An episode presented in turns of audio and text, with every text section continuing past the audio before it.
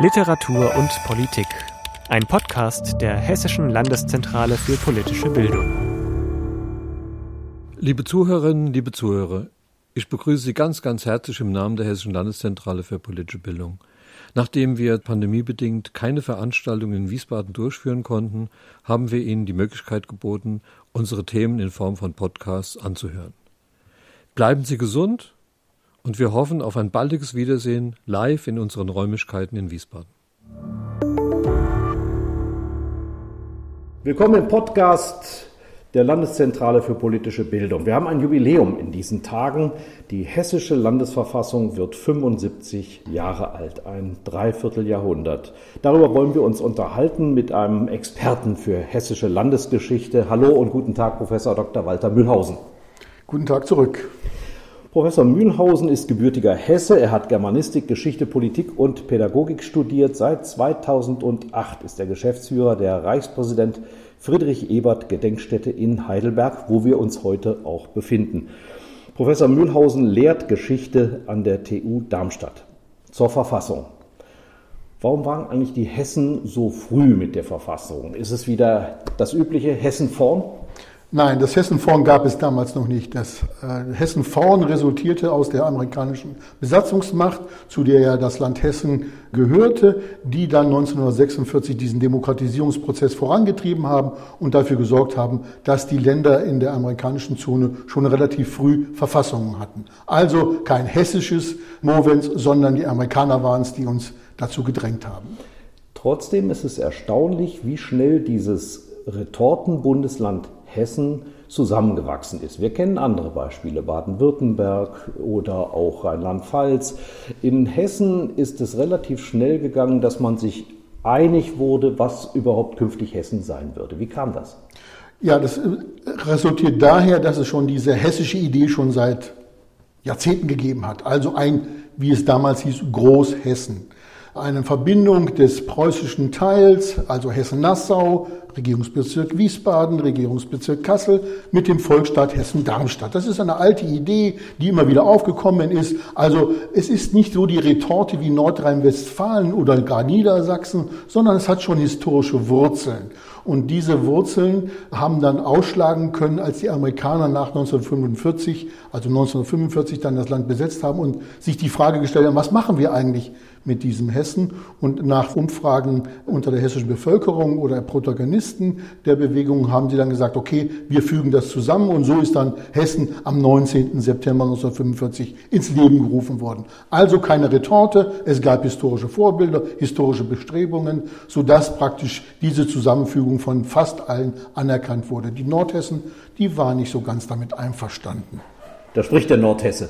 Ja, da spricht der Nordhesse. Es war tatsächlich so, weil man gedacht hätte, also wenn jetzt alles nach dem Süden verlagert wird, was bleibt eigentlich mit Kassel, wenn dann plötzlich Wiesbaden Hauptstadt ist und das ja. Zentrum das Rhein-Main-Gebiet. Hat das sich ja auch so dann irgendwie herausgestellt. Lassen Sie uns kurz den Exkurs machen. Warum Wiesbaden Landeshauptstadt? Der amtierende Ministerpräsident hat sich darüber furchtbar aufgeregt, weil er jeden Morgen von Gießen dorthin fahren muss ja, es ist so, dass Wiesbaden die unter den hessischen Großstädten die relativ am geringsten zerstörte gewesen ist. Also Frankfurt und Kassel kam, also vom Zerstörungsgrad her kaum in Frage. Und was noch wichtiger war, dort saß eine Landesmilitärregierung unter Oberst James R. Newman, die besonders gut gearbeitet hat und von denen die oberen Behörden der Amerikaner im Besatzungsdeutschland gesagt haben, die soll Landesmilitärregierung werden. Und die saßen ja schon in, in Wiesbaden. Man wäre also schlecht beraten gewesen, wenn man gesagt hat, wir gehen jetzt woanders hin. Die Arbeit arbeiteten dort gut und man hatte eine Stadt, die relativ, immer wieder betone, relativ geringer zerstört war als die anderen Großstädte.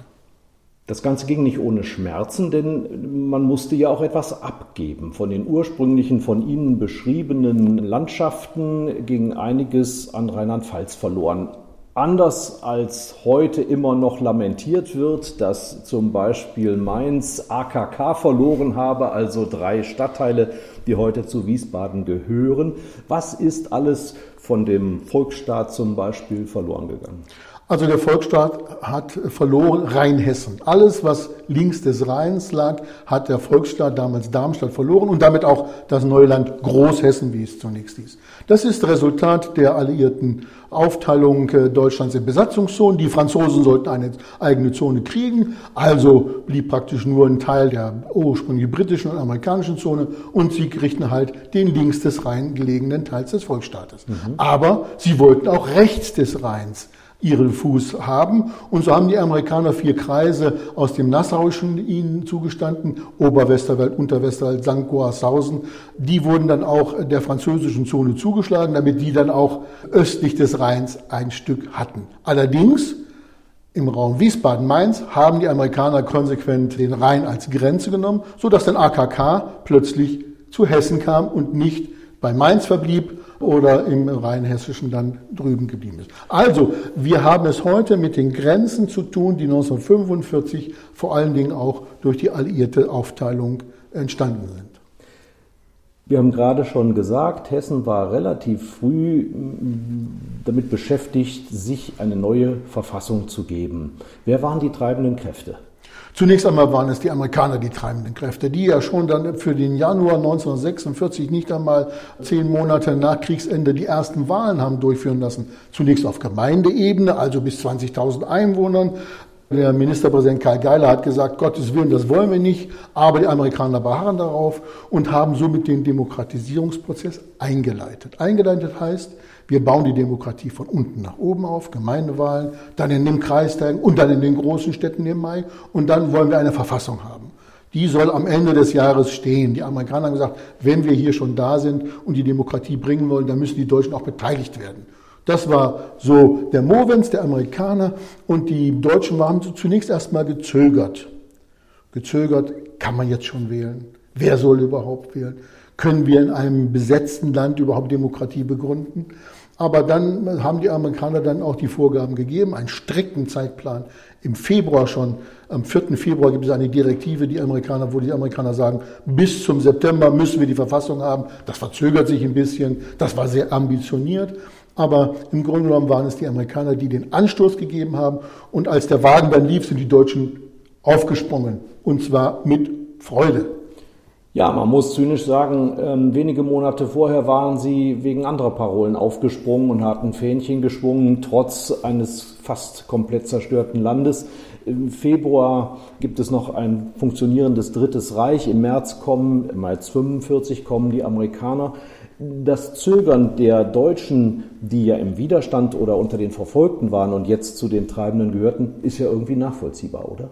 Sicherlich ist es nachvollziehbar. Man wusste ja nicht, was ist eigentlich mit den alten Nazis. Die sind ja nicht von der Bildfläche verschwunden. Die sind ja noch da. Die sind vor Ort da. Und dürfen die jetzt wieder wählen? Dürfen die daran teilhaben an der Demokratieaufbau? Oder wer ist überhaupt legitimiert? Brauchen wir eine gewisse ja, ich sag mal, Erziehungsdiktatur müssen nicht erstmal die Kräfte des Widerstandes oder aus dem Exil unter den amerikanischen Fittichen die Demokratie langsam aufbauen, erstmal versuchen, Demokratie auch erlernbar zu machen für eine Bevölkerung, die ja zwölf Jahre das nicht gehabt hat. Wenn wir natürlich noch weiter zurückgehen, sage ich, ab 1930 gibt es keine äh, funktionierende ja. Demokratie mehr in Deutschland. Das muss erst wieder erlernt werden. Und das ist etwas, wo viele Deutsche gedacht haben, lasst uns noch einen Moment warten und dann später. Aber wie gesagt, nachdem die Amerikaner die Entscheidung gefällt haben, dann mussten sie auf diesen Zug springen. Das ging nicht anders. Die Amerikaner sind ja sehr ambivalent, wenn man es im Nachhinein betrachtet. Einerseits von großer Naivität geprägt, andererseits top informiert, welche Leute überhaupt da sind, auf die sie sich verlassen können. Die sind ja zum Teil mit dem Jeep vorgefahren bei irgendwelchen Häusern und haben die Demokraten rausgepickt und gesagt, du machst jetzt Bürgermeister. Wie kommt das? Also ähm, sie waren vorbereitet im Großen und Ganzen. Also sie wussten, wen können wir für die großen Einheiten gewinnen für bestimmte Positionen. Aber es ist auch vieles vor Ort im Moment entschieden worden. Mhm. Also nehmen wir mal den Beispiel äh, Darmstadt. Wie wurde man 1945 in Darmstadt Oberbürgermeister? Da sind die Amerikaner zum katholischen Geistlichen gefahren, sind zum evangelischen Geistlichen gefahren und beide haben gemeinschaftlich gesagt, nimm noch den Ludwig Metzger. Mhm. Dann sind sie zum Ludwig Metzger gegangen und haben gesagt, Ludwig Metzger, du wirst jetzt Oberbürgermeister. Der hat sich zurückgehalten, weiß nicht so genau, und der hat es dann doch gemacht.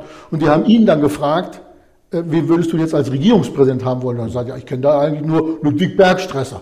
Dann haben die Ludwig Bergstraße natürlich auch interviewt, sie haben natürlich auch ähm, nachgeprüft, was ist das für jemanden, so dass sie dann sicher sein konnten, das sind dann wirklich die Demokraten, die auch mhm. gegen das Regime gekämpft haben oder zumindest im weiten Abstand gehalten haben.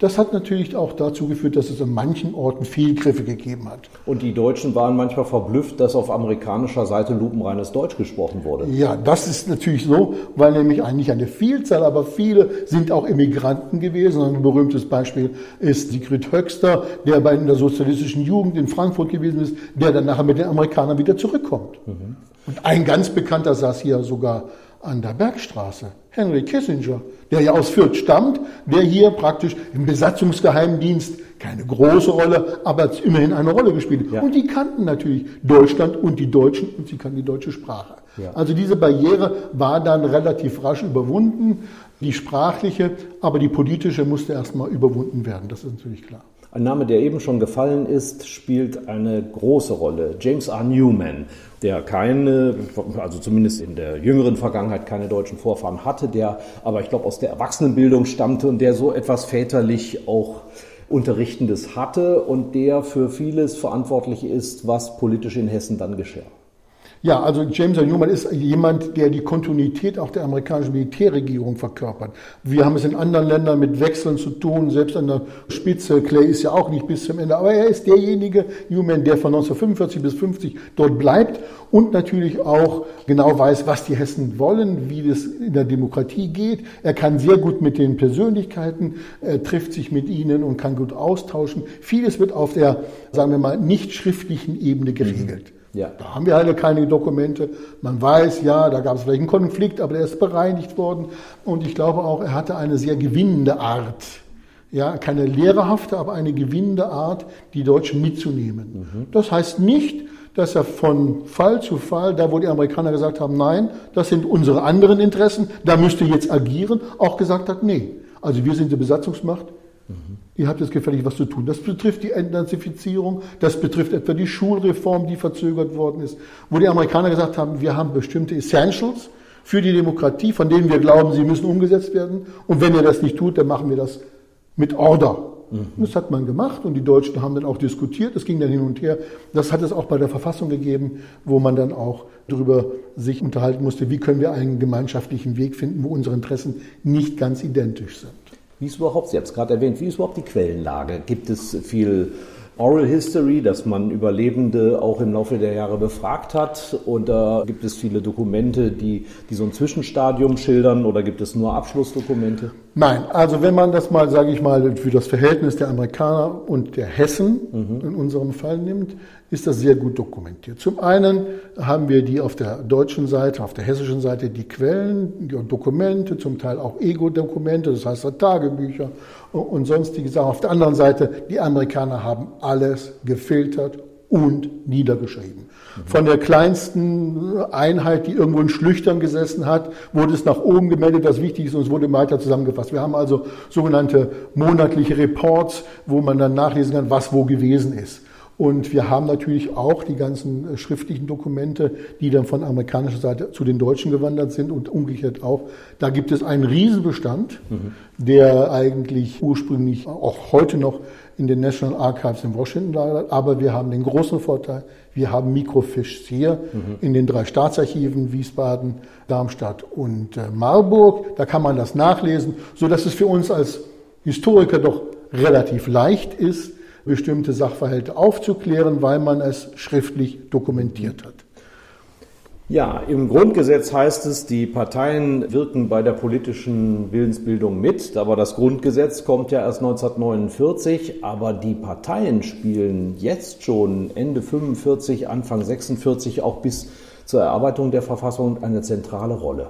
Richtig, aber die Parteien mussten erstmal entstehen. Mhm. meine, wir hatten ja einen Einparteienstaat, wenn man das so will, die NSDAP.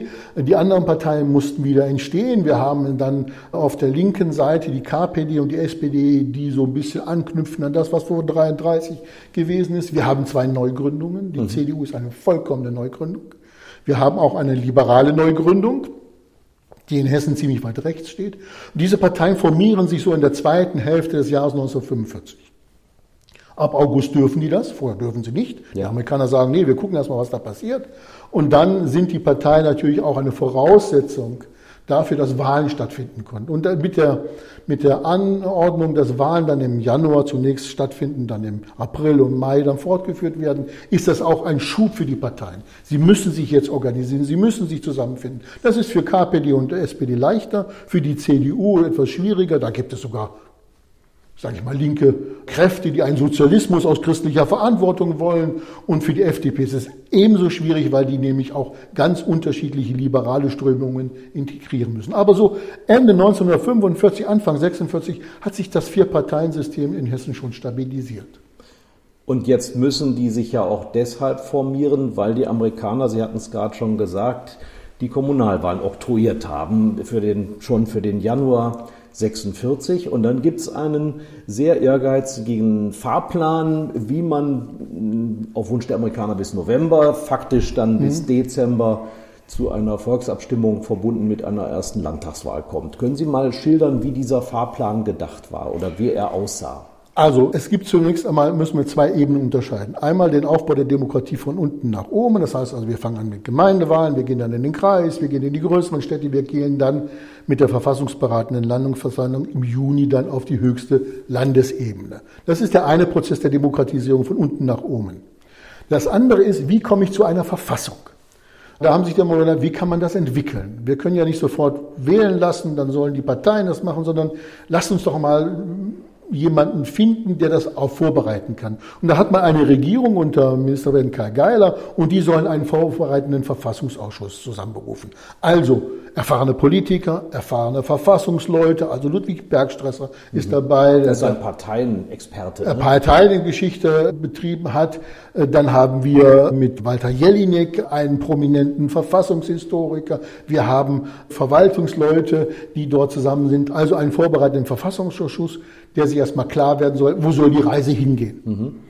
Und was die Amerikaner noch sagen, also ihr seid zwar ein Gremium von Experten, aber wir wollen auch wissen, was die draußen die Leute im Lande wollen. Also macht man Fragebogen und schickt ihn mal an Kirchen, an äh, Parteien, schickt ihn an die neuen Presse oder an bekannte Persönlichkeiten, um zu wissen, wie soll die neue Verfassung aussehen. Mhm. Welche Traditionen können wir übernehmen? Was muss neu sein? Und das war so die Aufgabe des vorbereitenden Verfassungsausschusses, die diese auch erfüllt hat. Und es gibt dann auch Wahlen zu einer Landesversammlung, die sich mit der Verfassung beschäftigt. Wie sahen da die äh, Verhältnisse, die Kräfteverhältnisse aus? Also die Wahlen zur verfassungsberatenden Landesversammlung am 30. Juni 1946 erbrachten eigentlich eine sozialdemokratische Führung, wie die anderen Wahlen auch, um die 40 Prozent. Dann etwas Zurück war dann die CDU. Wir haben dann eine starke kommunistische Partei KPD und die Liberalen, die den schwierigsten Gründungsprozess haben durchlaufen müssen. Also es war so, dass praktisch die SPD mit jeder der anderen Parteien allein eine Verfassung hätte entwickeln können. Also mit der CDU klar, das wäre die sogenannte große Koalition gewesen, ja. große Mehrheit. Sie hätten aber auch mit der KPD zusammengehen können und hätten dann ihre nahezu identischen Vorstellungen gerade im Wirtschaftsbereich durchsetzen können. Also sie waren in der komfortablen Situation, so hat das Ludwig Bergstresser, ihr Obmann mal gesagt, dass wir mit jeder der anderen Parteien zusammen können. Also orientiert euch mal an uns, wir sind diejenigen, die bestimmen. Das hat er auch, auch mal ganz klar in einer Versammlung gesagt, in einer Sitzung des Verfassungsausschusses. Wie die SPD taktisch sehr virtuos gehandelt hat, werden wir nachher nochmal diskutieren. Ähm, was sind denn so die zentralen Punkte, mit denen man sich befassen musste und wollte? Zunächst musste man wissen, wie soll denn eigentlich dieser Staat, dieses Land organisiert werden? Also, wie wird der Staatsaufbau sein? Brauchen wir einen Senat? Wie es in Bayern passiert, wie wir es in der Weimarer, muss jemand noch da sein, ein Kontrollorgan des Parlaments? Oder können wir dem Parlament vertrauen? Mhm. Brauchen wir einen Regulator?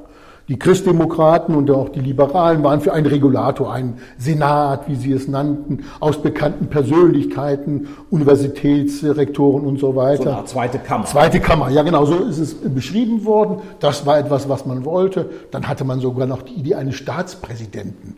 Also es muss jemand repräsentieren. Also man muss natürlich fragen, braucht ein kleines Land einen Staatspräsidenten? Das hat man nachher schnell fallen gelassen. Aber man muss von den Fakten her sagen, man wusste ja nicht, wie geht's mit Deutschland weiter. Das, das, das ist klar. 1946 wusste man das noch nicht. Ja. So dass man gesagt hat, okay, wir machen Staatspräsidenten, wir machen eine zweite Kammer, die man dann auch nachher noch äh, verschiedentlich ähm, umstrukturiert hat in den Gedankengängen. Das war so das, wo die Christdemokraten und die Liberaldemokraten Wert drauf gelegt haben für die Sozialdemokratie und auch für die kommunistische Partei, die zu diesem Zeitpunkt noch äh, sehr viel parlamentarische Demokratie waren, das muss man noch mal erinnern, äh, war natürlich auch wirtschaftspolitische Reformen von besonderer Bedeutung. Das heißt also weitgehende Mitbestimmungsrechte der Arbeitnehmer in der Industrie. Es geht darum, vielleicht die Monopole der Industrie zu verstaatlichen.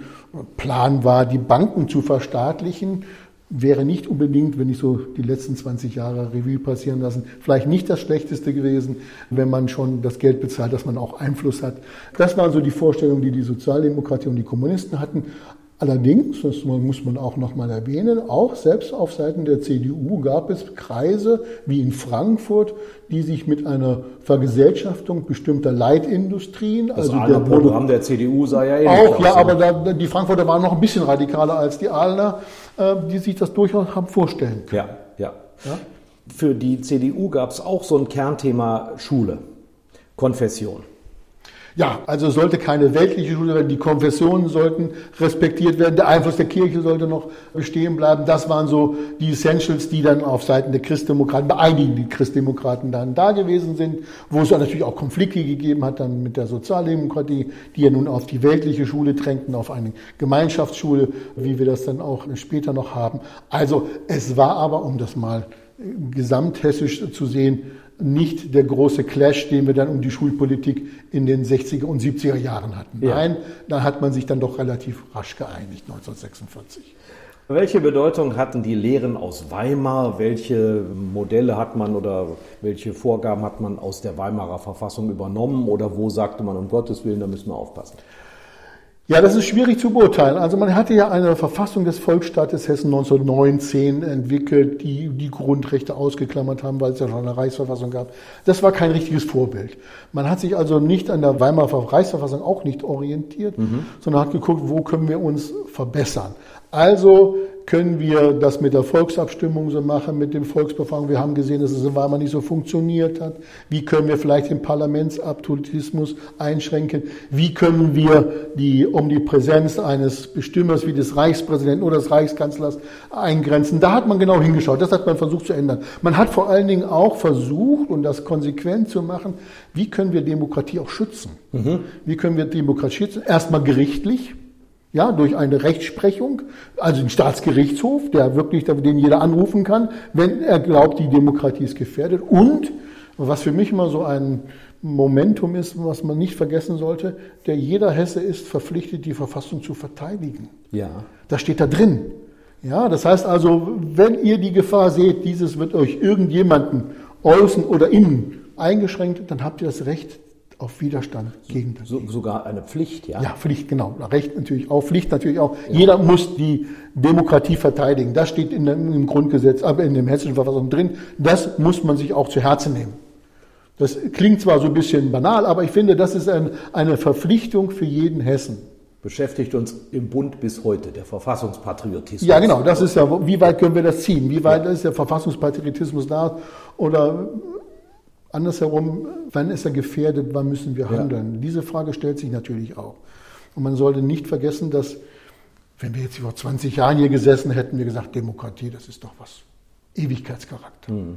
Aber mittlerweile haben wir natürlich auch durch Entwicklungen, die außereuropäisch, also innereuropäisch sind, auch außereuropäisch, aber auch innereuropäisch, ja. an den Grenzen nach Osten muss, muss man schauen, haben wir immer das Gefühl, die Demokratie ist erstens A verletzlich und wenn sie verletzlich ist, ist sie dann immer von Bestand oder kann sie nicht letztlich auch überwunden werden? Ja, wie widerstandsfähig ist sie? Ja, das, das muss man diskutieren, das muss man immer sehen. Und, und das sind Fragen, die Politik heute beschäftigt. Die haben die damals anders beschäftigt, wo man sagt, wir haben jetzt die Chance, eine zweite Demokratie, aber wie können wir die sicherer und stabiler machen? Und da hat man bestimmte Pflöcke eingezogen, die im Land anders gewesen ist als später beim Grundgesetz. Beim Grundgesetz hat man den Bundespräsidenten beschränkt, man hat die Formen der, der Kanzlerabwahl dann auch begrenzt und so weiter. Das ist natürlich etwas anderes, aber da hat man natürlich dann auch im gesamtstaatlichen denken müssen. Wir haben ein, ein Rekordtempo, sagenhafte, ja, man kann sagen, drei Monate hat das gerade gedauert. Juli, August, September des Jahres 46 unter massiv erschwerten Bedingungen. Man tagt in Schulen, in mhm. Theatern, man hat eigentlich keine Rückzugsräume, wo man kungeln kann im besseren Sinne, wo man verhandeln kann. Man muss sich die Essensmarken erstreiten. Die Delegierten müssen irgendwo unterkommen. Wiesbaden ist überlaufen von Amerikanern, die Wohnungen requiriert haben. Auch Wiesbaden hat ja Zerstörung. Welche Rolle hat dieser Geist der zweiten Chance gespielt, dass man so eine Grundeinigkeit hatte?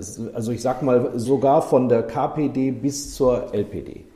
Ja, das ist etwas, was wirklich zeittypisch ist. Man könnte es vielleicht unter der Formel nie wieder Hitler. Ja nie wieder Hitler fassen. Nie wieder Hitler heißt auch, wir müssen uns zusammenraufen. Wenn wir diese Demokratie zu einem erfolgreichen Modell machen, müssen wir uns zusammenraufen, müssen den Kompromiss suchen. Das ist etwas auch eine Lehre aus Weimar. Man hat ja die Kompromissfähigkeit Weimars war ja nur begrenzt. Denken Sie an das Wort von Kurt Tucholsky, wir machen einen Kompromiss. Das ist negativ behaftet ja. gewesen. Aber der Kompromiss ist ein Grundbestandteil. Wesensmerkmal. ja, ein Grundbestandteil und Wesensmerkmal der Demokratie an sich. Es müssen sich verschiedene Interessen zusammenraufen, um einen gemeinsamen Weg zu finden. Wann sage ich das? In Tagen, wo sich drei Parteien um eine neue Regierung bemühen. Das heißt also, man kann nicht eins zu eins das eigene Programm umsetzen, so stellen wir es uns vor, sondern wir müssen den Kompromiss suchen, um diese Demokratie am Leben zu erhalten. Und das ist etwas, was natürlich auch das Ansehen der Demokratie stärkt, wenn man sieht, dass dort handelnde Partner sind, die bei unterschiedlichen Intentionen oder auch mhm. unterschiedlichen äh, Interessen doch gemeinsam im Sinne des großen Ganzen agieren können. Und das war etwas, was diese Zeit geprägt hat. Das schloss jetzt harte Auseinandersetzungen um die einzelnen Punkte nicht aus, aber letztlich ging es darum, wir müssen einen Weg finden. Also Bergstresser reicht es irgendwann, er setzt den Hebel an und er sagt, wir sind die stärkste Fraktion, die SPD, und wir gehen jetzt mal mit der KPD zusammen und werden die Sozialisierung bis zum Ende durchfechten. Da ist von, nicht nur von Schlüsselindustrien die Rede, ja. sondern es geht weiter. Und ich glaube, dann ja, fährt der CDU der Schreck in den Nacken. Da passiert irgendwas. Das ist natürlich klar. Ich meine, wenn man jetzt vorher mit der SPD zusammengearbeitet hat, um die Verfassung zu entwickeln, dann gibt es die Konfliktpunkte und plötzlich sagt die SPD, jetzt reicht's aber. Da ist noch jemand, der wartet nur darauf, dass wir mit dem das alles durchsetzen können. Und plötzlich ist die CDU außen vor. Ja. Da schrillen natürlich die Alarmglocken. Wenn die das durchbringen, sind wir außen vor. Was passiert dann? Also man versucht irgendwie so ein Kompromisschen anzubieten, so nach dem, lasst uns doch ein Organisationsstatut machen. Also die wichtigsten Sachen niederlegen, alles andere machen wir dann später. Sagt die Sozialdemokratie, nee, das machen wir nicht, wenn nicht jetzt, wann dann? Ja, ja. ja? Eigentlich fahren ja die Sozialdemokraten mit dem Kombination mit der KPD eigentlich ganz gut. Und jetzt setzt man sich auf einmal dann doch zusammen weil man ja auch irgendwo schwebt ja im Hintergrund, irgendwann musst du das ja den Leuten vorlegen. Irgendwann gibt es eine Volksabstimmung. Wir reden noch nicht von den Amerikanern. Ich weiß gar nicht, wie die den damals Verhandelnden auch gedanklich im Nacken gesessen haben. Haben die gesagt, ist das hier nur Spaß, was wir machen? Am Ende kommen die Amerikaner und kommen mit ihrer eigenen Verfassung. Jeder hat das Recht, sein Glück zu suchen und zu finden. Wie schätzen Sie die Situation damals ein? Also zunächst einmal das Verhältnis Amerikaner und Deutsche bei den Verfassungsberatungen. Die Amerikaner haben das über, sage ich mal, das abendliche Gespräch, man hat sich getroffen und dann überlegt, ja. äh, wie können wir euch äh, das eigentlich nicht näher bringen, was wir so wollen. Aber sie haben, und das ist äh, auch das Verdienst von Clay, deutlich gemacht, es gibt keine Beeinflussung. Weder von den hier vor Ort Stellen noch irgendwie aus Amerika. Da kommen wir später noch zurück. Da gibt es dann die Versuche. Nein, die Deutschen, die Verfassung macht nur Sinn, wenn sie die Deutschen selber entwickeln. Aber für die Hessen an sich oder vor allen Dingen auch die Sozialdemokratie ist immer die Frage, geht das denn durch die Volksabstimmung? Ja. Und dann äh, haben sie immer den Blick nach Frankreich. Im Mai haben Kommunisten und Sozialisten dort eine Verfassung mit der Mehrheit verabschiedet in der Nationalversammlung. Also mit einer satten Mehrheit haben sie diese äh, dann verabschiedet.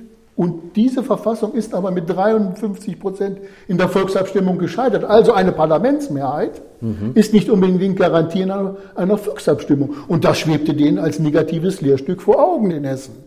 Und vor allen Dingen natürlich den, den, Sozialdemokraten. Ja. Was heißt also, wenn wir weiter mit der KPD vielleicht es durchbringen, was passiert mit der Volksabstimmung? Und was passiert dann, wenn wir keine Verfassung haben? Mhm. Und jetzt kommen wieder die Amerikaner ins Spiel.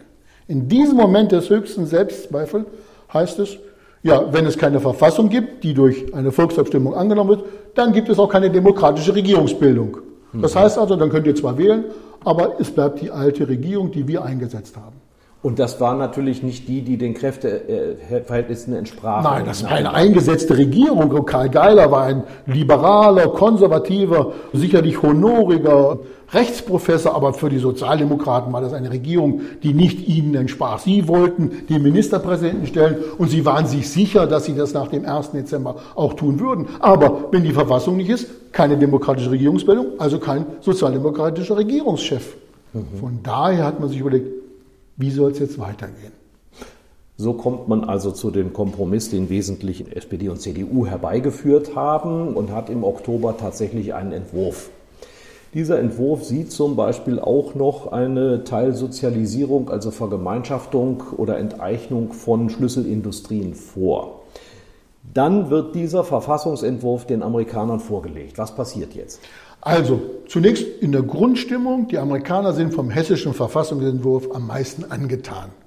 Jedenfalls mehr als vom bayerischen. Also mhm. den, den möchten sie so nicht haben. Allerdings sind es äh, zwei Elemente, die den Amerikanern aufstoßen. Das ist einmal die wirtschaftliche Organisation mit den Mitbestimmungsrechten. Das geht ihnen ein bisschen weit. Artikel 37, aber besonders der Artikel 41, die sofortige Sozialisierung bestimmter Leitindustrien. Also chemische Industrie und andere Industrien, Bergbau und, und Stahl und Eisen, also die, sagen wir mal, die Monopolindustrien auch in Hessen, das ist etwas, was ihnen gegen den Strich geht. Das entspricht nicht dem Ideal des Free Enterprise, des, der freien Wirtschaft der Amerikaner. Da wollen sie einhaken.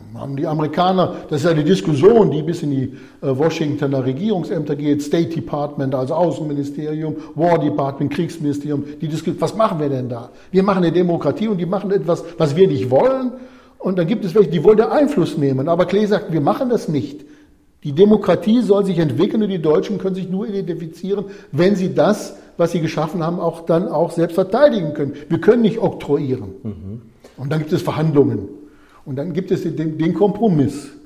Und der spiegelt sich dann darin wieder, dass man sagt, okay, die Verfassung genehmigen wir, sagen die Amerikaner, aber äh, über Artikel 41, da muss eine besondere Abstimmung sein, da wollen wir wissen, wie ja. der Hesse und die Hessin drüber nachdenken. Also wir haben dann zwei Volksabstimmungen, Verfassung und über Artikel 41. Und jetzt kommt der 1. Dezember 1946, nicht nur über die Verfassung, und den Artikel 41 wird abgestimmt, sondern auch die ersten Landtagswahlen finden statt.